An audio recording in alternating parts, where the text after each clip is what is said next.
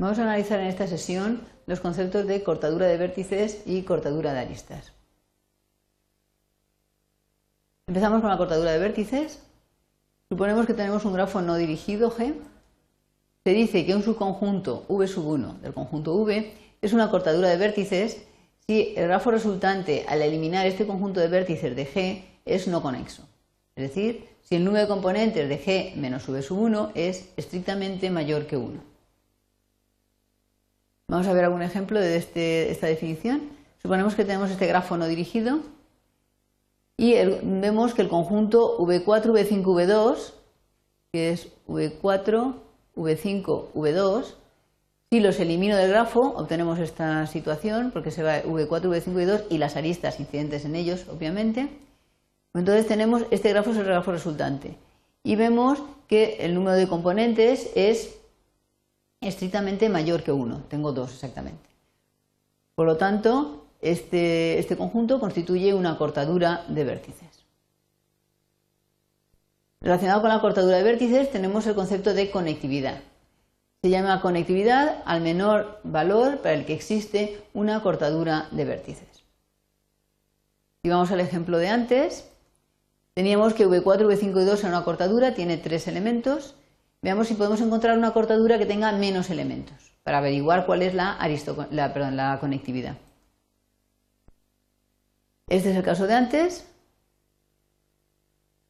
Ahora analizamos y vemos que si yo quito 4 y 3, 4 y 3, nos queda esto. Como también el número de componentes es estrictamente mayor que 1, también es una cortadura de vértices.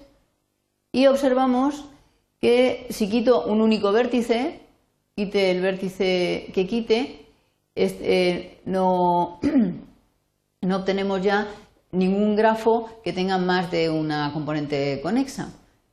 si quitamos V6 queda una componente, si quitamos V3 también, si quitamos V4 también, siempre queda una única componente. Con lo cual, el conjunto V4 V3 tiene dos vértices y es la cortadura de vértices más pequeña que hemos podido encontrar. Por lo tanto, la conectividad de estos ¿Qué ocurre si el grafo es no conexo? ¿Cuál sería su conectividad? Vamos a ver, aquí por ejemplo tenemos un grafo no conexo. ¿Qué ocurre si yo elimino el conjunto vacío del conjunto de vértices? El grafo no se altera, sigue estando el mismo.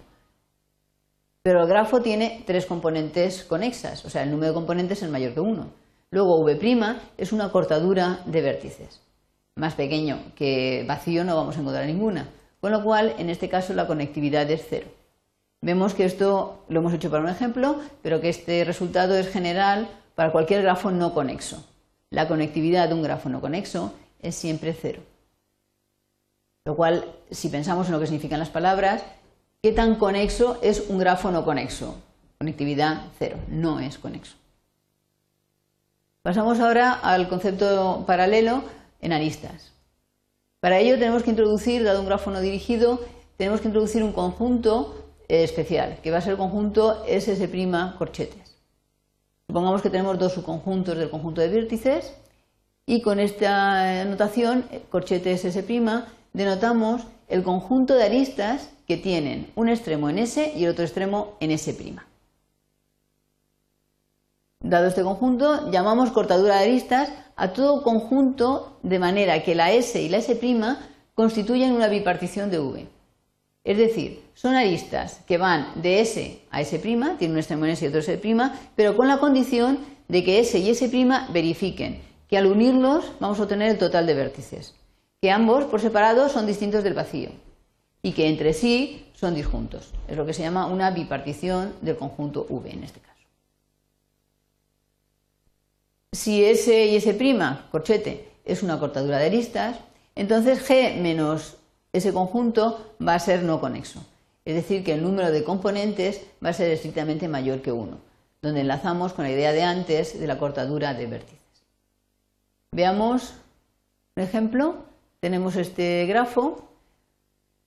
Vamos a ver que este conjunto es una cortadura de vértices. Tenemos el conjunto V1, V2, V5, V7 que son los vértices estos, V1, V2, V5 y V7, son estos cuatro de aquí. Y luego tenemos los restantes vértices, que son el 3, el 4 y el 6. Las aristas que tienen un extremo en S y el otro extremo en S' son las dos que están pintadas en rojo. V2, V3, V5, V4. Bien, pues entonces esta, como el S1, S1' constituye una bipartición del conjunto de vértices porque son dos conjuntos distintos del vacío, la unión del total y son disjuntos entre sí, estas dos aristas, que digamos que son las que hacen de paso de uno de los dos bloques de vértices al otro conjunto de vértices, pues se llama cortadura de aristas porque es un conjunto que corta el grafo, a esto sí es una cortadura de aristas, que tiene exactamente dos aristas. Veamos si hay otra. Bueno, esto es lo que decíamos antes, que al eliminarlas, el número de componentes es mayor que 1, porque me separa el grafo en dos partes.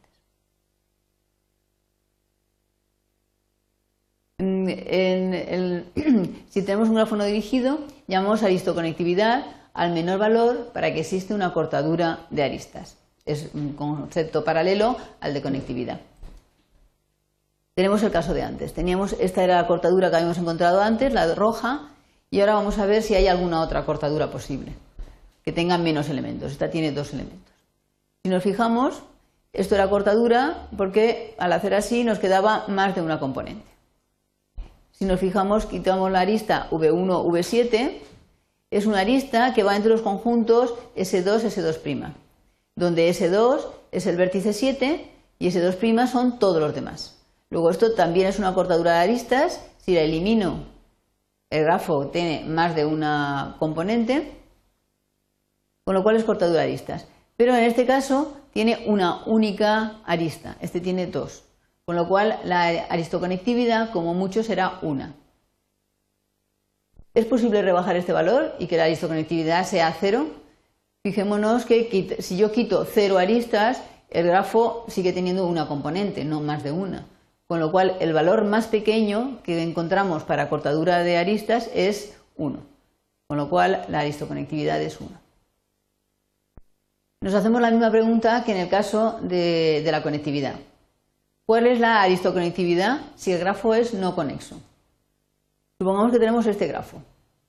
Si yo considero como conjunto S los vértices de la zona azul y como conjunto S' los vértices de la zona amarilla, las aristas que van de una u otra zona es el conjunto vacío. El número de componentes que, queda si yo elimino este conjunto es más de uno. Se queda el grafo como está, como el grafo era no conexo, sigue siendo no conexo, es decir, hay más de una componente. Por tanto, esto sí es, en este caso, una cortadura de, de aristas y como tiene cero elementos, pues eso es el mínimo posible. La aristoconectividad es cero observamos que lo que hemos hecho para este ejemplo es fácilmente extendible a cualquier grafo no conexo, con lo cual tenemos la propiedad de que cualquier grafo no conexo tiene aristoconectividad cero.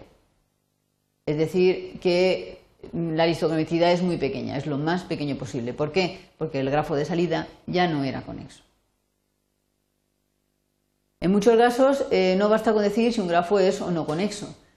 Con los vértices y aristas de corte ayudamos a, afinar un poco más la conexión del grafo y lo mismo dando la conectividad o la aristoconectividad. Lo que nos está midiendo es qué tan fácil o tan difícil es eh, romper el grafo, hacer que el grafo sea no conexo, que tenga más de una componente conexa. Hay que tener en cuenta que no es que eh, cuando yo quite un conjunto el número de componentes aumente, sino que el grafo pase a ser no conexo, que tenga más de una componente. Entonces, eh, lo que hacemos con la conectividad y la aristoconectividad es medir esta conexión, es una medida de la conexión.